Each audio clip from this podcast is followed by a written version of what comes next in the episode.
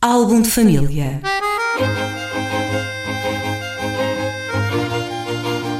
A origem e a evolução das famílias e dos seus sobrenomes.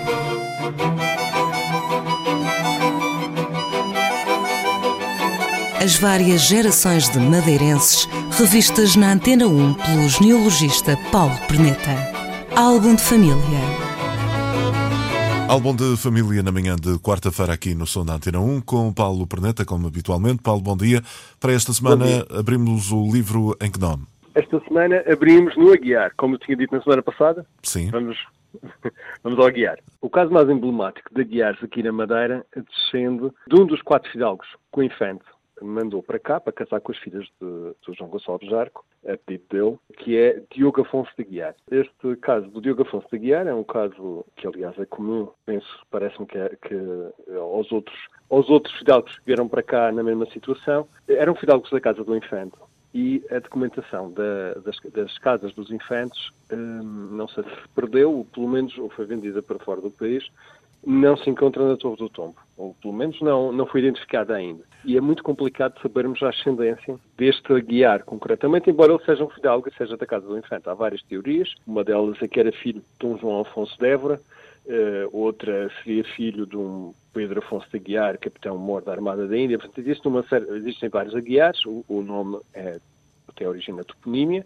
Casou como ficou dito com a Isabel Gonçalves da Câmara, filha do Zarco, que é, precisamente, a mesma Isabel Gonçalves da Câmara, que algumas teorias uh, esquisitas que surgiram ultimamente dão como uh, avó daquela criatura uh, mítica que é o Salvador Gonçalves Zarco, que seria o Salvador Fernandes Arco, aliás, que seria o Cristóvão Colombo, o nome secreto do Cristóvão Colombo. Há uma teoria conspiratória. E, Nunca tinha ouvido. Esta, Nunca esta, tinha ouvido essa teoria. É uma das teorias que existe sobre o Colombo português. Não, Há aí uma provocação, o Cristóvão Colombo português, mas adiante. Sim, não, que, eu, que, eu, que eu não, não lhe dou crédito algum, mas o que é certo é que dão essa criatura mitológica como neta desta Isabel e do infante Dom, Dom Fernando. Portanto, fazem atrair o marido para ir com, com o infante Dom Fernando, por isso é que ele seria Fernandes, eh, filho do, do, do infante Dom Fernando. Ora, este um, Diogo Afonso da Guiar depois tem uma série de descendentes e desde logo o nome Diogo transforma-se, como nós já vimos em outras situações, até ultimamente no caso da Margarida Marques e da, da Helena Marques, daquele Marques que vinha do Marco, não é? Do Marco. Sim que deu Marques, aqui também temos o, o Diogo, que dá uma série de descendentes, que são os uh, Dias, portanto há uma, há um, uma linha de descendentes deles, dele que usa o nome Rui Dias de Aguiar. E assim como há o Rui Dias de Aguiar, também há o Diogo Afonso de Aguiar, e este Diogo Afonso, este Afonso é também ele um patronímio, que portanto deriva uh, lá para trás a ter um Afonso, que deu este segundo nome do, do Diogo Afonso da Guiar, que aliás é um nome ainda muito medieval, portanto tem o primeiro nome que é o nome próprio, Diogo, o Afonso que é o patronímico e tem o verdadeiro sobrenome que é o Aguiar, portanto Diogo Afonso da Guiar, tal como o tal filho, Rui Dias da Guiar, uh, que é nome patronímico, que é um patronímico direto, o Dias, que vem de Diogo, e Aguiar, que é o verdadeiro sobrenome.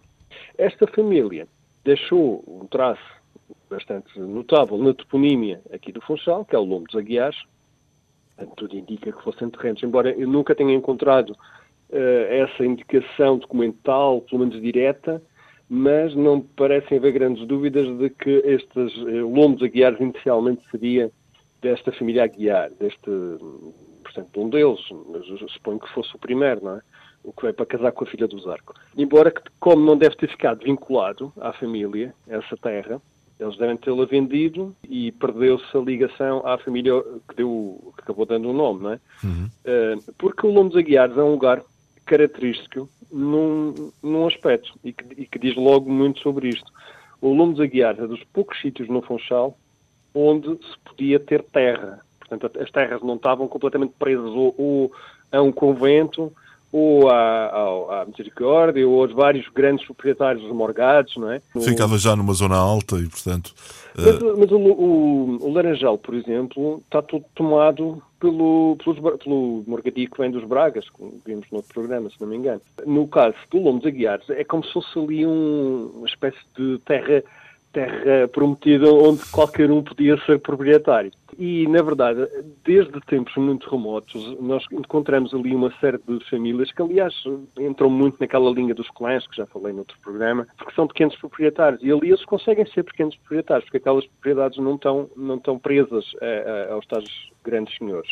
E isso indica, precisamente, que não havia o tal grande proprietário que seria o Aguiar. Se a tal família dos Aguiares tivesse aquele terreno, tivesse aquele lombo, preso neles, não é? Isso nunca teria acontecido. E, e toda aquela, uh, aquela comunidade que se gerou ali no Lomos Aguiar nunca teria existido, porque o que havia eram uns casais dispersos.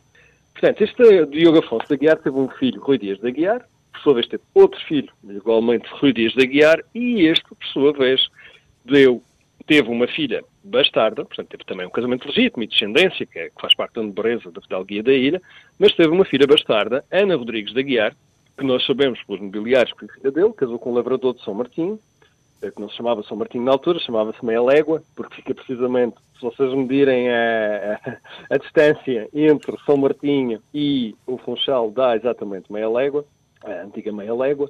Eh, portanto, casou com, com este Diogo uh, Gonçalves e teve um filho que foi bastante notável, e por isso é que nós sabemos também desta história, que foi António da Guiar Vesco de Celta. Foi um dos bispos de Celta, um dos primeiros bispos de Celta, da primeira fornada dos bispos de Ceuta. E uh, que esta família, que é uma família que eram lavradores, não é? Gente com alguma abastança, mas numa espécie de uma classe média ligada à terra, não, ou abaixo de classe média ainda, que deu grande parte dos aguiares de, de, de, do Funchal e depois acabaram por se dispersar pelo resto da ilha também. Não vem exatamente da, diretamente da, da, da parte nobre, não é? Do, legitimamente, mas vem da parte nobre por, por, esta via legítima, mas que está bem documentada na, na, nos nobiliários. E se não me engano, é deste lado, por um casamento com Baltazar Gonçalves, de uma Maria Aguiar, que vem o Aguiar do, do, do, do portanto, o doutor, o doutor Baltazar Aguiar, não é? Que foi buscar, Sim. que se não me engano foi repescar aquele Aguiar, a, a, a antepassada, a Maria Aguiar, que casou com o antepassado dele, na altura em que a família ainda morava em Santo António. Porque eles, eles mudaram-se para o monte há muitas gerações, mas a origem deles é Santo António. Muito bem, fica, fica essa nota eh, no final deste programa, como percebemos, dedicado ao apelido Aguiar. Para a semana haveremos de voltar a abrir o livro. Paulo Perneta, até lá. Até lá. Álbum de família.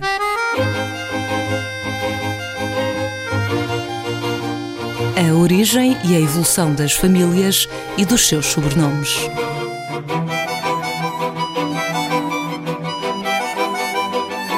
as várias gerações de madeirenses revistas na Antena 1 pelo genealogista Paulo Perneta. Álbum de família